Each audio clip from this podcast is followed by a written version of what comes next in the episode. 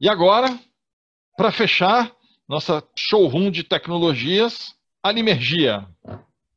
É, oi, gente, eu vou falar sobre o Alimergia, que é um projeto desenvolvido pelo MPA, Movimento dos Pequenos Agricultores. Fazem agricultura familiar e vendem o excedente da produção.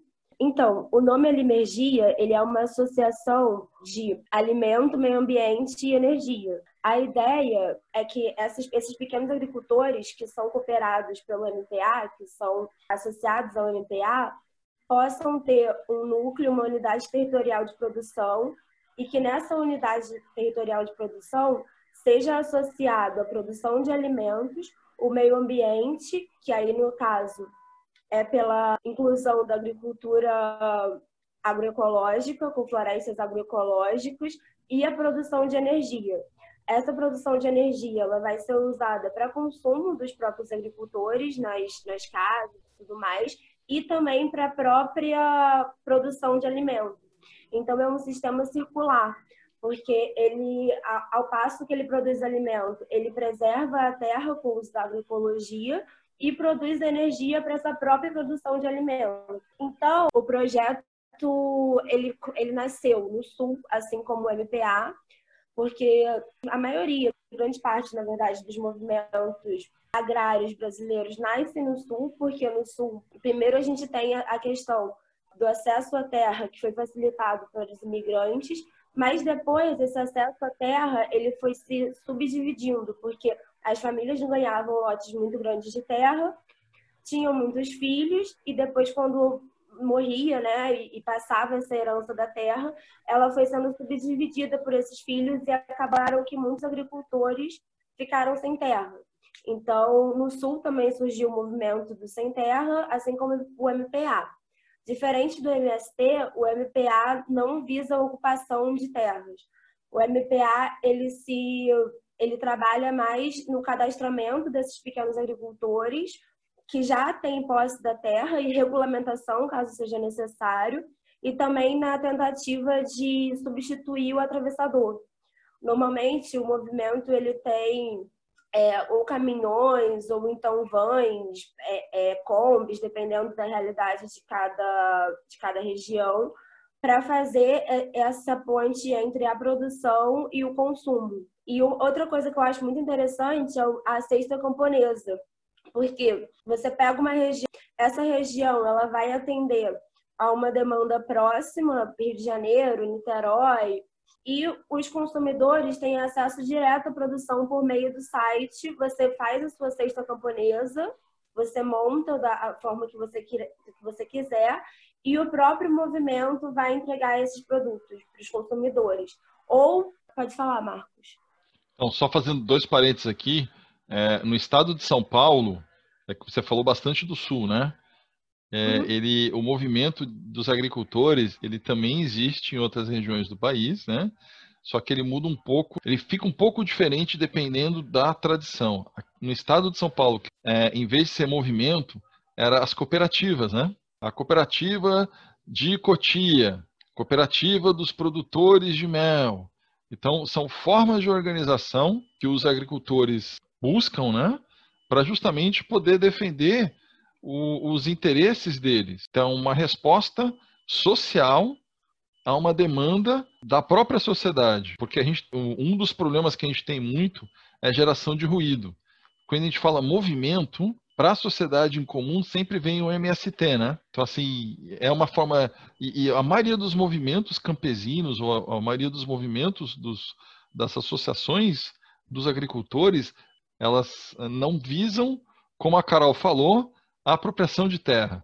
Elas visam melhorar as condições de produção e de, de, de moradia e de vivência, de produtividade do próprio sistema produtivo na maioria dos casos, eu falo isso muito em relação ao estado de São Paulo. As cooperativas elas nasceram de uma necessidade dos pequenos agricultores entrarem em mercados que sozinhos eles não conseguiam. Então, assim, a, a, o, o primeiro vez que uma cooperativa se juntou foi para comprar adubo. Porque se você faz um pedido pequeno, você não consegue fazer o pedido com o fornecedor de adubo. E quando eles se juntaram no formato da cooperativa, a cooperativa fez um lote, um, uma compra, né, um lote grande o suficiente de adubo, botou tudo no mesmo caminhão que ia entregar como se fosse um atravessador. A única coisa que eles combinaram com o motorista, então, seu motor, senhor vai na, na propriedade do seu Zé primeiro, senhor deixa lá 20 sacos. Depois senhor vai na propriedade da dona Antônia e deixa mais 15 sacos. E aí vai. Então foi uma forma dos pequenos, pequenos em, em, gente, entenda assim, Pequeno é porque ele é pequeno porque ele não é grande. Não porque seja ele pequeno porque ele é pequeno em termos geográficos, mas eles são produtivos no modelo de produção da sua região.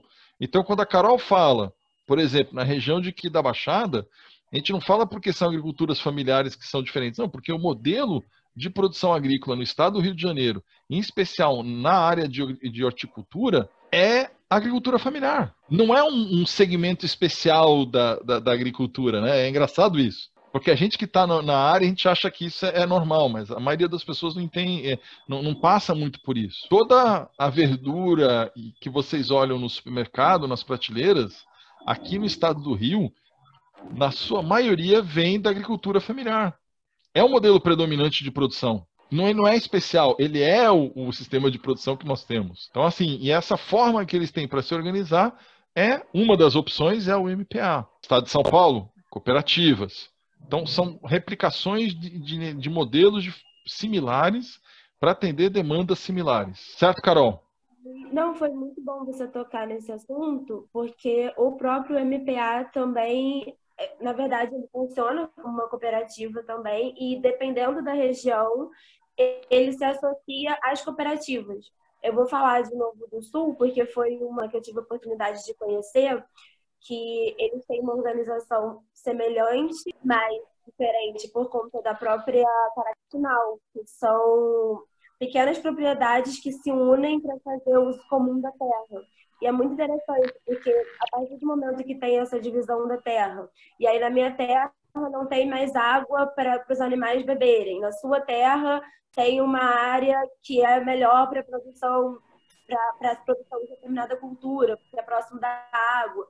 Eles fazem uso comum da terra, principalmente para os animais, para pastagem, para os animais se alimentarem, beberem água. E eles funcionam também como forma de cooperativa. Eles eram associados ao MPA também. Então, é muito interessante, porque dependendo da região, o movimento vai atuar de forma diferente. A região Mas, se adapta. Ele se adapta, exato. Sim, é, é, muito interessante tipo, no faxinal, porque quando chega assim umas seis horas, quando o sol vai se pondo mesmo, cada animal vai direitinho para o seu curral, para a sua casinha, né? Apesar deles estarem espalhados pelo, pela propriedade. Tinha ovelha, tinha bovinos, enfim, foi muito interessante essa visita e foi guiada pelo movimento dos pequenos agricultores também. Exatamente. É, o paradigma do movimento é responder aos desafios e às exigências objetivas da comunidade. Porque, como o Marcos estava citando, é, isso vai variar muito de região para região. E uma coisa assim, em comum que tem em todos os lugares onde eu, onde eu estar que o MPA estava presente é a introdução da agricultura orgânica e da agrofloresta, apesar de nem sempre a produção ser reconhecida como orgânica. No Brasil, há uma dificuldade de você obter o selo orgânico, então aquela produção, por mais que ela seja feita de forma orgânica, sem a obtenção desse selo, sob o risco de multa e tudo mais. E o MPA, ele trabalha desde o produto in natura até para derivados. E o movimento comercializa todos esses produtos. Pessoal, antes disso, eu gostaria de, de, de colocar aí. E Marcos, pode voltar, por gentileza, ali. Eu gostaria de realmente ressaltar aí esse, esse paradigma. Eu acho que é um, realmente um paradigma mesmo, assim. Ficou bem colocado aí. Essa questão de, de balancear, né? O, o nosso rumo energético nosso rumo alimentar e o nosso rumo ambiental na, na sociedade, né? Se a gente in, in, investe todo o nosso foco, nossa ação, nossa, nossa intenção, todos os nossos recursos para dia, será que a gente vai ter uma sustentabilidade alimentar e ambiental? Se a gente investir em, em, em produção de alimentos, será que a gente vai ter uma sustentabilidade energética e ambiental? Se a gente investir em uma conservação ambiental, um foco na ecologia mesmo, né? Preocupação ambiental, preservação, enfim. Será que a gente vai ter sustentabilidade energética e alimentar para a sociedade? Então, eu, eu, eu achei muito bacana assim, a gente esse movimento, porque ele tenta balancear esses, esses três termos que são, na minha opinião, assim um tripé muito importante na, na nossa sociedade, né? Sim. O MPA ele não foca, ali está escrito da, a soberania alimentar, mas não adianta, como você falou bem, não adianta você focar em, em, só a soberania alimentar sem pensar na energia que vai alimentar esse sistema e sem pensar no meio ambiente. Então, é, é realmente um ciclo, né? Eu acho isso muito bacana também. Só para complementar, é assim, é a questão do paradigma da, da, da, sustentabilidade da propriedade agrícola, e isso está dentro do, da ideia do Alimergia, é você trabalhar os conceitos de macrocosmos dentro do microcosmos. Se como sociedade, como eh, vamos dizer, como humanidade, nós queremos ter uma relação sustentável com o nosso planeta, nós temos que ser capazes de reproduzir essa sustentabilidade no microcosmos. Se o tijolo não consegue ser sustentável, não consegue fechar o seu ciclo de produção, a casa toda não vai conseguir. E isso acontece especialmente na área agrícola no mundo onde, por exemplo, você tem a questão da Revolução Verde e da indústria dos fertilizantes, que é uma indústria, uma commodity internacional, onde você tem a matéria-prima dos fertilizantes sendo transportada de navio entre continentes para poder garantir a produtividade da lavoura local. E aí você se pergunta quão sustentável pode ser isso, né? O conhecimento traz poder, mas o conhecimento também traz o questionamento, né? E isso a Limergia coloca bem, que é essa, essa transposição da sustentabilidade global para o microcosmos. Não, e a agroecologia Perfeito, diminui a necessidade do uso de fertilizantes, elimina a necessidade do uso de agrotóxicos, porque para que, bom, explicando melhor o que é agroecologia em forma simples, você montar um sistema de policultura associando as necessidades de cada cultura. Ou seja, se você precisa de uma área mais sombreada para plantar determinada cultura, você vai plantar próximo a essa área um bananal que vai fazer sol, que vai ter uma bananeira que vai fazer sombra nessa área. Se você precisa de uma área com mais irrigação, você vai plantar essa área próximo de plantas que não necessitam de tanta irrigação, para que seja mais água disponível para essa cultura. Então, é uma, uma associação de diferentes culturas que acaba formando uma floresta agroecológica e que se utiliza da própria cultura, ou seja, da própria planta, para fazer o sistema girar. Então, é muito, muito, muito interessante, muito legal. Bom, como eu já havia dito antes, o MPA ele é um movimento ativo há 22 anos, né? Ele está organizado em 17 estados, mas ele tem presença em quase, quase todo o território brasileiro. Ele é um movimento baseado na soberania, justamente por buscar a autonomia e independência dessas famílias, que muitas vezes estão presas nesse ciclo de fertilizantes, agrotóxicos e tudo mais. Então, ele está articulado com outros movimentos no âmbito brasileiro, no âmbito internacional, ele está associado à Via Campesina, que reúne vários movimentos da América agrários da América do Sul. Ele também, é, de certa forma, coopera com o, com o MST, no sentido de que acha importante, sim, a reforma agrária e coopera com o movimento, mas, como eu disse, ele não realiza esse tipo de... Ele não realiza o mesmo tipo de luta que o MST realiza. E ele busca tente trazer esse novo paradigma para a agricultura brasileira, da agroecologia, da soberania, para reformar os, os sistemas agrícolas que já existem. E como o Marcos bem falou aqui no Rio de Janeiro, a gente é alimentado pela agricultura familiar. Isso é uma realidade na maioria do território brasileiro. Então, é ciclo que ele não vai afetar só o campo, porque às vezes a gente pensa, quando a gente pensa em agricultura, a gente está falando só do rural, mas não. As ações desse rural têm, têm efeito imediato ou quase imediato na cidade, no preço dos alimentos, no acesso aos alimentos, na diversidade dos alimentos. Então, até por isso, inclusive, que o MPA sempre recebe voluntários ou pessoas que queiram se juntar ao, movimento que, se, que venham da cidade para fazer essa ponte com a universidade, com a cidade, para que as pessoas possam conhecer também o movimento lá. A gente trabalhava na terra mesmo. Faz muito sentido isso que o Marcos falou, de dormir com as galinhas. Uma, uma coisa que o movimento faz muito é fazer com que a, com que a família continue na terra, porque acha, como, porque sabe da importância da produção familiar para alimentar é, o mercado das cidades.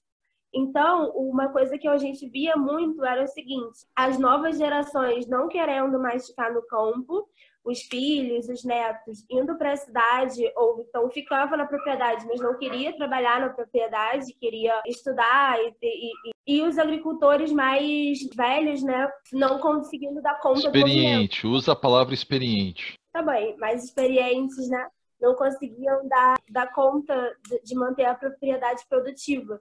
Então a gente, o MPA se organiza também em mutirões então, todo fim de semana, é, no sábado, a gente trabalhava na sede lá da, do movimento, e no domingo a gente ia de forma rotativa para trabalhar nessas propriedades que não tinham uma mão de obra.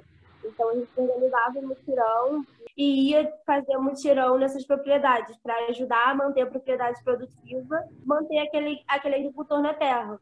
Só que o que eu acho mais interessante é que, com esse objetivo de manter a soberania alimentar, manter a, a, agricultura uma atividade mais rentável, em certos lugares a gente via que o movimento estava estimulando os jovens a continuarem nesse caminho.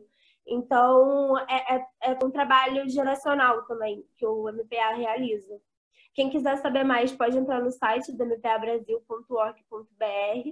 Tem o site também da Sexta Camponesa, para quem quiser se cadastrar para ter acesso aos produtos da MPA. Então, você vê onde que é mais próximo da sua casa e tem o dia de duas duas semanas, se não me engano, que é feita essa entrega para todo mundo que é que fez pedido, né? Então você pede antes. A produção é, é interessante também porque o agricultor pode se planejar melhor, ou seja, ele sabe que aquela demanda já está vendida ou vai ser vendida. Uhum. É legal para o planejamento financeiro dos agricultores. Energia, na verdade, né, ele tem uma série de fontes sustentáveis, porque vai variar de acordo com a necessidade de cada região e com a unidade produtiva. Esse, esse mapa que a gente tem aqui do lado, ele foi é, extraído do próprio livro do Alimergia e mostra como é o exemplo de uma unidade produtiva. Então, a gente pode ver a área da agrofloresta, o uso de biofertilizantes, pó de rocha, que também é uma, não é um, um fertilizante industrializado, né? Ele tem, ele é acessível. O sistema de secagem e armazenagem dos grãos, a produção de biodiesel, sistemas de tratamento de esgoto e o Centro de Planejamento e Educação Ambiental, que isso é uma coisa que a UFPA toca muito, porque não existe você fazer essa mudança de paradigma, essa mudança de, senso comum e de, e de, pensamento coletivo sem o, o, planejamento e a educação ambiental. Então, é focado desde as crianças até os jovens e a, e a população mais experiente, como o Marcos disse. A área de, a área de pastoreio e a geração de energia solar e eólica, no caso, pode ser ou eólica, dependendo da necessidade e da região e da disponibilidade. A casa da semente, que é onde são, que, que é onde são manipuladas as sementes, não de forma genética, mas existe uma amostra de sementes e tudo mais. E isso tudo funciona como um círculo. O biofertilizante ele vem da, da, da própria cultura, depois do biodiesel, que vai ser utilizado para rodar o sistema, para girar as máquinas, máquinas e tudo mais, ele vem também do, dos grãos. Então, eles usam óleos vegetais, biomassa, biodiesel, energia fotovoltaica e energia eólica.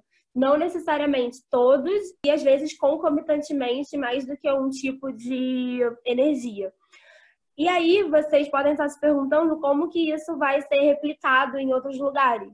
É daí que vem o livro do Alimergia. E esse livro ele foi realizado com patrocínio do próprio governo federal da Petrobras, realizado pela Cooperbio, que é uma cooperativa né, de alimentos, e o nome do projeto é Alimergia. Ele é, foi disponibilizado para as famílias de agricultores em todo o Brasil é, de forma gratuita e é muito legal porque ele tem vários tipos de cultura e de unidades produtivas, explicando direitinho o que você vai fazer se, na sua cultura é mais indicado biomassa, se na sua região é mais indicado energia fotovoltaica. Então, ele tem esquemas desenhados, esquemas passo a passo de cada, de como você vai implementar a agrofloresta. Ele é muito, muito, muito completo. Ele tem PDF na internet. Isso, isso. E é, bem interessante para quem é professor ou para quem é envolvido com a área de educação ambiental de alguma forma, né? uhum. né? Parte de um projeto desses, você pode até achar que você está, ah, estou ajudando, estou me voluntariando para ajudar, mas a gente ganha muito, muito, muito, muito quando a gente tem lá o dia a dia, quando a gente põe a mão na massa, quando a gente fica, começa a surgir os calinhos da enxada, essa coisa de você plantar e você comer o que você plantou, isso daí é incrível. Como o Marcos fala, não tem preço. É muito, muito interessante. Você plantou, você, você plantou, você colheu, você descascou você vai comer aquilo que você plantou. Então, assim, é muito difícil, né, a gente ter essa vivência na cidade. Mas não tem uma preocupação, assim, com, com a vida em conjunto do agricultor. Eu acho isso muito bacana também, porque, porque não funciona sem o agricultor, não funciona sem o corpo, sem o, o ser que está por trás daquela produção. E a gente tem um exemplo de agrofloresta também. Eu acho muito interessante também quando eu olho para a agrofloresta, porque muda a paisagem também, né? E é, é, muito bonito, muito legal, valoriza as culturas típicas brasileiras, faz até, é, torna até mais acessíveis algumas culturas, porque Aqui no Brasil, a gente tem uma variedade imensa de frutas e legumes que são nativos, mas que não são fáceis de encontrar. Isso é quase uma incongruência, exatamente, porque você tem essa variedade nativa e a gente consome no nosso dia a dia, muitas vezes, produtos importados. É, bom, agora, como que a gente pode aumentar o alcance desse projeto? Primeiro, com educação ambiental, porque não se faz nada na MPA e na maioria dos movimentos né, sem educação ambiental, porque você precisa que as pessoas queiram fazer aquilo em primeiro lugar. Não há, necessidade, há necessidade, mas também precisa da vontade. Nem todas as famílias vão se integrar ao movimento, mas até aquelas uhum. que não querem se integrar de forma mais efetiva, elas podem ser atendidas pelo movimento entrando na seita camponesa, por exemplo. Tem esse passo a passo do manejo de agroflorestas, é disseminado em outros estados pelo movimento, por todo o material, como o livro da Limergia, o material em PDF, mas eu vejo como um caminho a se seguir, justamente por ele acoplar a, a, agricultura, o meio ambiente e a energia, que são três pilares que eu acho fundamentais no desenvolvimento social mas eu acho que foi uma iniciativa bem bacana de lançar o livro, tanto de colocar em prática Aqui. e o MPA como um todo. Eu acho muito bem legal. Isso. Meu relógio aqui, conseguimos medir 48. Obrigadão, Carol. Agora que vocês, do Projeto Vento Solar, tiveram aí né, uma amostra, um, um apanhado, e acho que conseguimos provar que energia e projetos sociais sim podem andar de mãos dadas, né? Eu queria lançar um desafio que para a semana que vem, quando a gente abrir a fase dos debates, eu quero ouvir de vocês quais são as condições necessárias e suficientes para garantir a questão da sustentabilidade social de qualquer área de energia. Porque assim, a gente viu várias opções de uso de energia renovável. A gente viu o fotovoltaico para irrigação, a gente viu o fotovoltaico para energia elétrica em áreas isoladas do SIGFI, a gente viu a questão de usos múltiplos, integração energética dentro da propriedade agrícola com a Limergia. A gente viu a questão do uso da energia do sol térmica para providenciar água quente de uma forma autônoma pelas pessoas. Então eu queria que vocês pensassem aí ao longo dessa semana, olhando esses exemplos, como trabalhar a questão social aliada à energia no Brasil. Porque eu acho que essa é uma discussão que falta muito aqui no Brasil. A maioria dos projetos que buscam aliar a questão social à parte energia, salvo raríssimas exceções, como por exemplo o chapéu mangueira, sempre vem de cima para baixo. Isso faz com que ele, no meu ponto de vista, não, não ouça a, uma fonte muito rica de opinião, que é justamente ouvir as ideias das pessoas que estão envolvidas. E vocês do Projeto Vento Solar estão envolvidos nisso. Então, queria que vocês levassem essa semana para a gente, quando a gente se encontrar na quinta-feira que vem, a gente pensar o que, que seria né, os critérios ou as ideias ou os, as propostas de novos projetos na área social e mesmo, por exemplo, como turbinar o projeto Vento Solar para a gente ter aí Vento Solar 2.0. Todo mundo aceita o desafio?